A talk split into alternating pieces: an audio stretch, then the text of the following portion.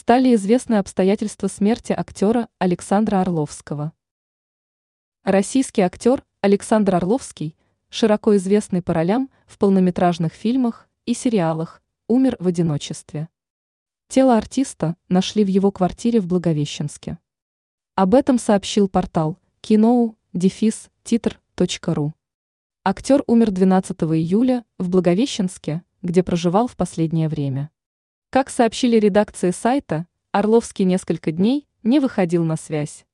15 июля была вскрыта квартира, там нашли тело актера.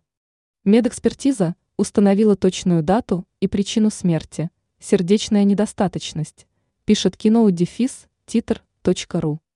Александр Орловский родился 4 июля 1962 года в Губахе Пермской области. После окончания ЛГИТМИ Ка перебрался в Москву. До 2001 года работал в театре Ап-Арта, затем переехал в Санкт-Петербург, где сначала служил в Александринском театре, потом в театре на Литейном. В фильмографии Орловского 39 полнометражных фильмов и сериалов, в том числе «Улицы разбитых фонарей», «Ментовские войны», «Азазель», «Секретная служба Его Величества», «Александр». Невская битва.